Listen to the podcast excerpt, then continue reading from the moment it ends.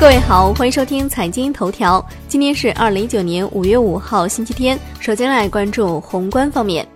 一季度我国服务业增加值同比增长百分之七，增速比国内生产总值和第二产业增加值分别高出零点六和零点九个百分点。服务业增加值占国内生产总值比重是百分之五十七点三，比上年同期提高零点六个百分点。来关注国内股市。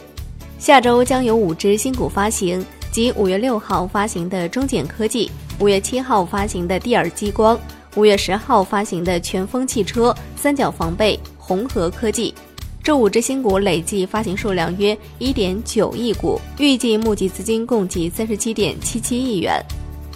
来关注金融方面，二零一九年一季度末，我国本外币绿色贷款余额是九点二三万亿元。比年初增长百分之四点三，折合年增长率约为百分之十四，整体实现平稳增长。楼市方面，海南省乡村民宿发展规划（二零一八至二零三零）文件印发，首次界定海南省乡村民宿的定义。来关注产业方面，国家能源局信息显示，今年一季度我国生物质量发电量是二百四十五亿千瓦时，同比增长百分之十六点七。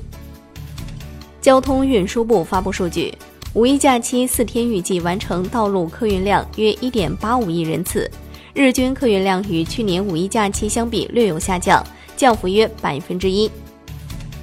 文旅部的数据，二零一九年五一假日期间，全国国内旅游接待总人数一点九五亿人次，按可比口径增长百分之十三点七，实现旅游收入一千一百七十六点七亿元。按可比口径增长百分之十六点一。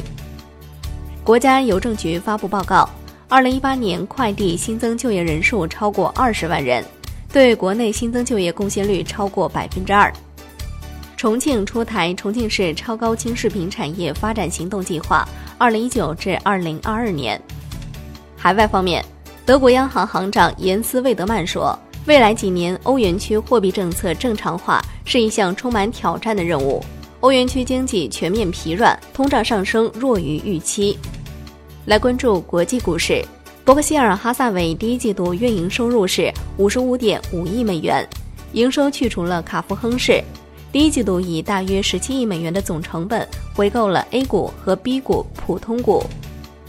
腾讯音乐二零一八年年报显示，截至二零一九年三月三十一号，腾讯持有腾讯音乐百分之五十七点四的股权，为大股东。PAG Capital Limited 持股是百分之九点一，为第二大股东。流媒体音乐服务平台 Spotify 持股为百分之八点六，为第三大股东。最后来关注商品方面，经历了为期一年的低谷徘徊之后，钴金属迎来了久违的小阳春，股价一个月内的涨幅超过百分之十。